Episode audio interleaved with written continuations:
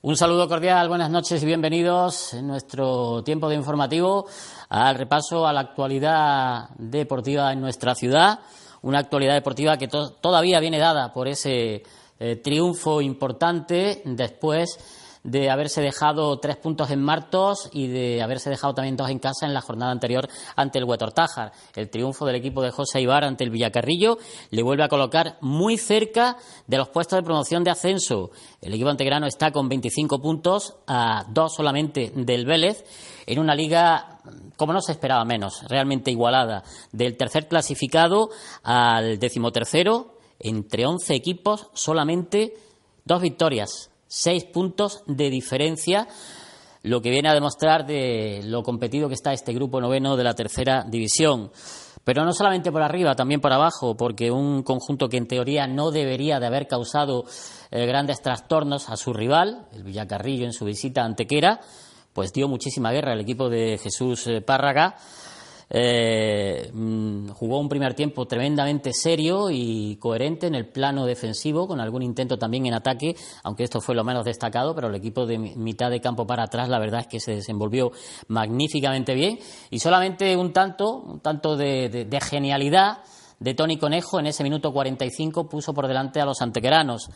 Con posterioridad llegaría la acción en la segunda mitad en la que Diego Gamiz eh, hizo una apertura de juego a banda hacia Eloy y este adentrándose cruzó con suavidad y batió irremisiblemente al cancerbero del conjunto del Villacarrillo. Parecía que el partido ya estaba decidido en ese momento, pero el Villacarrillo pues eh, tiró de cambios, tiró de eh, veteranía arriba y un recién entrado como Cisé hizo el primer tanto cuando quedaban todavía más de 11 minutos y el mismo Cisé pues unos minutos más tarde estuvo a punto de empatar el partido con un lanzamiento que se estrelló en el palo de la portería de Luisma. Al final 2-1 y declaraciones, primero del técnico del Villacarrillo, que hablaba del buen trabajo que había realizado su equipo y de lo complicado que era puntuar en un campo como el del Maulí. Una muchísimo peligro, había una, incluso que había una había un tiro de de Tony que hemos cantado incluso a Pablo, que creo que por el efecto óptico nosotros lo hemos visto dentro. Y bueno, al final la pena es que la última acción de la primera parte no vaya un resultado perfecto. la segunda parte, pues un poco la misma tónica, intentamos cambiar el posicionamiento, eh, dejamos tras central, intentamos tener más presencia, sobre todo para tener densidad de jugadores por dentro, que es donde, donde antequera se siente fuerte, y tener dos puntas para tener más presencia arriba. Creo que, bueno, la opción más clara antes del gol del Antequera es nuestra, es decir, Francia planta solo delante del portero y, tiran muñecos, es era el 1-1. Es verdad que luego eh, os ponéis 2-0, creo que con el gol nuestro nos matamos el partido, incluso hay una acción de, de Cicé que se planta a solo y que da al palo, eh, yo creo que nosotros tenemos que tener una valoración positiva, no por el resultado, pero sí por, las sensaciones. Y un equipo que, que, estamos en la situación en la que estamos, que yo como, como hablo, hablo, con mi cuerpo técnico, estamos en pretemporada, llevamos un mes con, con el equipo, está habiendo muchos cambios, han salido siete jugadores, han llegado cinco, estamos intentando hacer alguna incorporación más. Yo creo que para estar a la altura de pretemporada que estamos, creo que competimos bastante bien. También José Aibar pues eh, se mostraba comedido en sus declaraciones, sabedor de que no hay rival fácil y sobre todo lo importante que era para el equipo después de las circunstancias que rodearon su última derrota en liga, en la jornada intersemanal en Martos, la consecución de estos tres puntos que le vuelven a dar vida y le vuelven a meter en toda la pomada por tratar de alcanzar eh, y de colocarse entre los cuatro mejores de la competición. Esto manifestaba también el técnico integrano. No, partidos fáciles no hay, porque además este equipo, el rival de hoy, eh, ha sido un rival de marcadores muy cortos a lo largo de toda la, de todo lo que va la, la temporada. Eh, es mejor que la gente esté contenta. Y ya digo, el rival es un rival que, que te exige porque te exige te exige control porque bueno, van bien a los espacios, tienen jugadores con oficio, conocen bien la categoría, la parte de arriba, eh, Cueva, Fran, Tony, eh, jugadores que tienen capacidad para salir bien. Y tú tienes que estar muy preciso en la circulación. Esto volvemos a lo de siempre. Lo que pasa es que uno se cansa ya de repetir determinadas cosas y decir, no, no es lo mismo atacar un espacio pequeño donde tienes que ser muy preciso y donde las dificultades son máximas que poder atacar un espacio más amplio donde además se nos ha visto en el último cuarto de hora. Cuando nosotros atacábamos espacios más claros probablemente se nos hayan presentado buenas ocasiones. O sea, espacios más grandes se nos hayan presentado buenas ocasiones. Entonces, todos los partidos van a tener esa dificultad.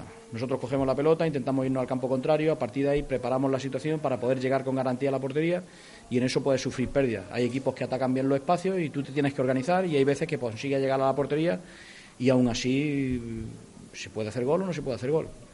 De todas formas, tenemos aquí una gran ventaja, ¿vale? La gran ventaja que tenemos es que Antequera permite poder expresarse a los dos entrenadores y ver las valoraciones de los dos. En otros sitios no pasa, solo se oye la valoración del equipo de casa, que normalmente cada uno cuenta la feria según le va.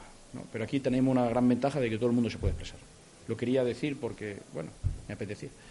Entiendo que eso por lo de Martos del No, es que Martos, Rincón, es decir, en todos los sitios las ruedas de prensa son muy subjetivas y están muy subjetivadas porque cada uno cuenta la historia según le va. A ver, aquí yo me he cansado de decir, y en esto tengo experiencia y sé de lo que hablo, los partidos se tienen que analizar a posteriori. Nadie es capaz de analizar un partido de ver lo que ha pasado. podemos tener alguna percepción. Las cosas normalmente son como las vemos nosotros, no como son en realidad.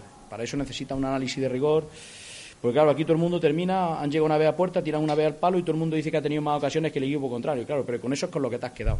¿Cuántas veces ha llegado Javi de Moral a la línea de fondo? ¿Cuántas veces hemos conseguido pasillo lateral por derecha o pasillo lateral por izquierda? Que ese es uno de los criterios para evaluar si un equipo está llegando mucho a portería o no, que pongan la pelota a espaldas de última línea. ¿Cuántas veces no ha pasado? ¿Hemos encontrado remate? Pues algunas veces no, porque el rival también protege la portería. Es decir, es que, esto, es que esto se ha convertido en el que cada uno puede decir lo que quiera y no hay nada más que menosprecio al trabajo del rival. Nosotros hoy hemos hecho un partido regular, pero regular en la construcción, porque creo que no hemos estado en los sitios donde teníamos que estar y hemos invadido muchos espacios. ¿Vale? Y por eso la circulación no ha sido fluida y no estábamos en los sitios. Pero de ahí a que no hayamos sido vencedores de la victoria, creo que hay un mundo. Hemos merecido ganar aquí en Marto y en el Rincón.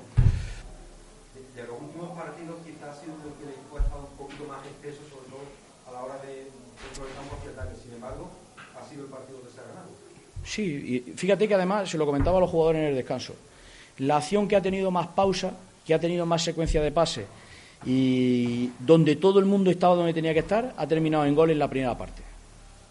Y fijaos lo, paradójico que tiene muchas veces el juego. Pero bueno, eh, ya digo, hoy los lados débiles no estaban, la espalda de mediocentros tampoco. Hemos intentado en la segunda parte meter dos mediocentros para provocar el acoso de sus dos mediocentros y liberar espacio en el frente del punta para que encontráramos ahí superioridad, no lo hemos conseguido, sí seguíamos llegando por pasillo lateral, pero ellos iban muy pronto al área, creo que el pase estaba mucho más atrás.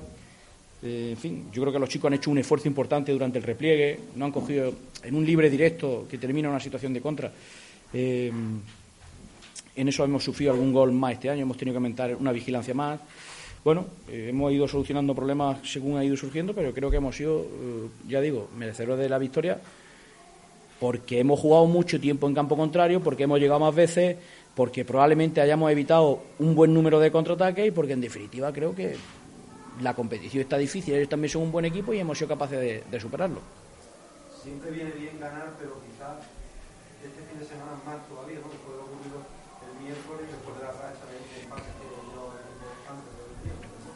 Sí, lo que pasa es que lo del miércoles, es decir, eh, se podían utilizar mucho mejor las redes sociales de lo que se están utilizando. Yo podía hacer un uso mejor de ellas para intentar denunciar algunas cosas. Es decir, lo que pasa en Marto es calamitoso. Entendemos que es un accidente y que el árbitro no tiene voluntad de provocarlo. Eh, claro, en eso también muchas veces me la tengo que coger con papel de fumar, porque claro, cuando hablo de los árbitros es que estoy buscando excusas, no Llevo toda mi vida sin quejarme de nada y quejándome muy poco en el mundo del fútbol. Y ya os he dicho siempre que estoy más acostumbrado a perder que a ganar. Pero lo que vivimos el otro día en Marto no puede volver a pasar. Porque creo que fuimos merecedores de la victoria y una serie de decisiones que ya vienen con el 1-2 porque estamos en una falta que no es. Pero bueno, no pasa nada. Es decir, eso a lo largo de la temporada yo he dicho muchas veces que creo que se puede equilibrar. Y entonces, con respecto a eso, veníamos tan dañados que era importante entrar bien en el partido, jugar fácil. Eh, por eso hemos recuperado los dos extremos, para tener la anchura y que el juego fuese fluido y que no tuviéramos que, buscar una superioridad numérica muy forzada por dentro. hemos intentado hacer las cosas fáciles que venimos haciendo durante mucho tiempo para entrar cómodo al partido. Bueno, mm, el gol no ha dado tranquilidad en el descanso, hemos salido bien, eh, teníamos mucho control. Creo que, bueno, no sé lo que ha pasado después del 2-1 para que los, la gente no estuviera en el sitio, lo analizaremos, lo veremos, pero no era un partido fácil ¿no? de poder jugar hoy. Y sí muy importante de ganar, como bien dice. Y con esa pareja de, de centrales, un poco el ¿qué valoración puede hacer de Mauro Marcos? Nada, mira, eh, creo que hacen un esfuerzo grande. Pensar, Juanjo ha sido extremo toda su vida. Marco ha sido, desde categoría inferior en el Málaga, ha sido medio centro. Y Mauro, desde siempre, ha sido centrocampista por derecha.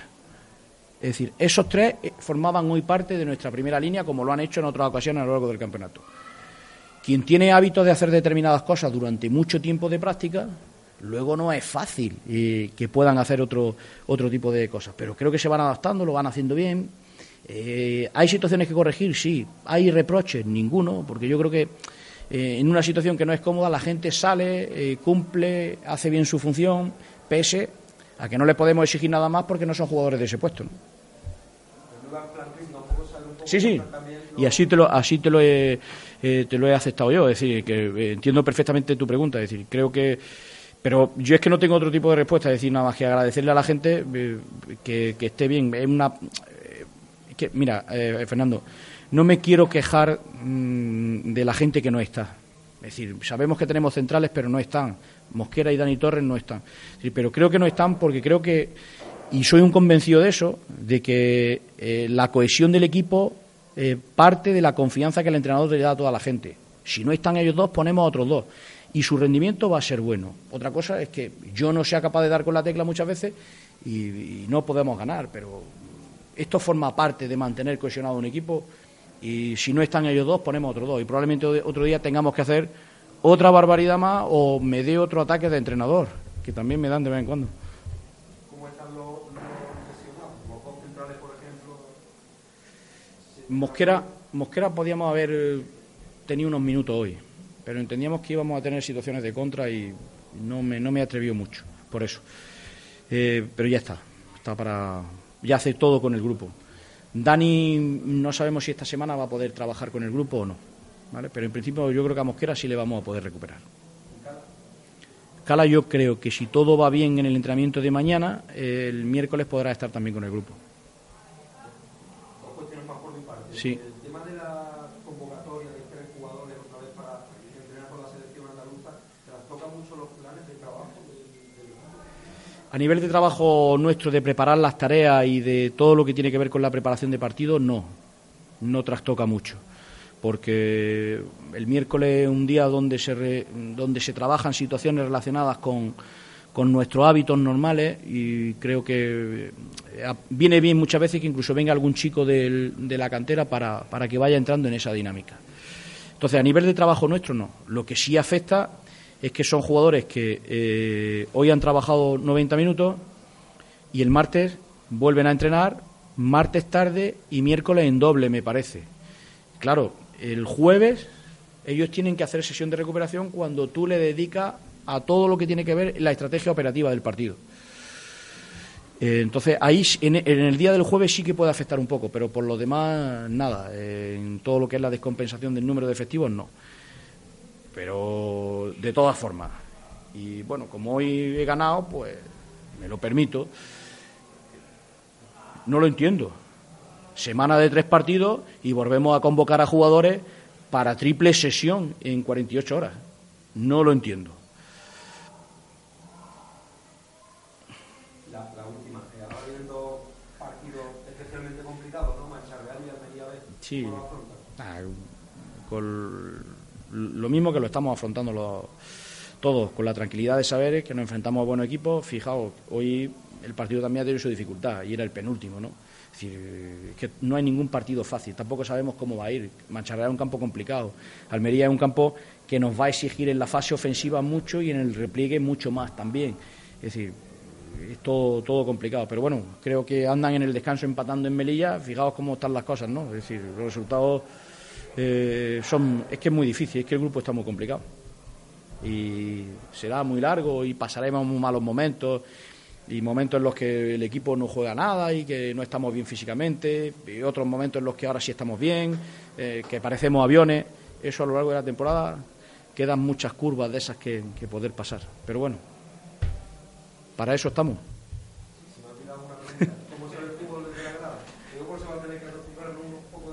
Pues mira, el fútbol de la grada se ve bastante mejor que de los banquillos, porque de los banquillos la gran mayoría de veces ni percibimos bien los espacios, ni percibimos lo que está sucediendo. Y desde la grada se puede ver bien. Lo único que pasa es que yo me tengo que habituar, incluso los jueves y los miércoles, a dar instrucciones de la banda porque ese es mi entrenamiento. Siempre las tengo que dar los domingos de ahí. Pero yo creo que ahora en estos cuatro partidos vamos a buscarle el lado bueno. Yo creo que voy a ver bien el fútbol desde, desde esa zona. ¿Qué le parece la sanción?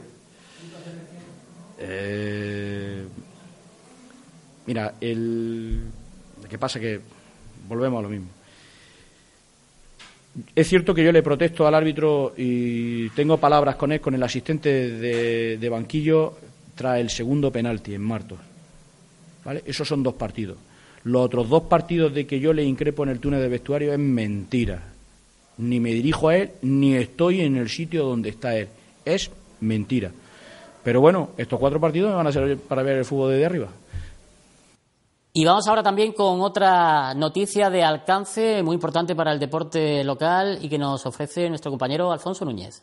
El galardón reconoce a las entidades locales que más hayan destacado por sus iniciativas para el fomento del deporte, sea en la promoción y organización de actividades o bien en la dotación de instalaciones deportivas. Este premio se suma a la reciente declaración de Antequera como Ciudad Europea del Deporte 2018 y a otros premios recibidos por el consistorio por su implicación en la promoción del deporte a todos los niveles, como la placa de bronce de la Real Orden del Mérito Deportivo en 2014 o el premio a GESPOR al mejor programa deportivo de Andalucía en 2016. Para el ayuntamiento este galardón viene a corroborar la buena labor que se desarrolla y que se está gestionando en la promoción y difusión del deporte, considerando también el hecho de albergar competiciones nacionales e internacionales de primer nivel, las infraestructuras locales deportivas o el apoyo concreto al conjunto del balonmano español a través de un acuerdo con la Real Federación Española de Balonmano. El alcalde Manolo Barón también ha mostrado su orgullo y satisfacción por el hecho de que Antequera sea reconocido con uno de los galardones deportivos más prestigiosos que hay en España. La entrega se hará a principios del próximo año en un acto presidido habitualmente por los Reyes.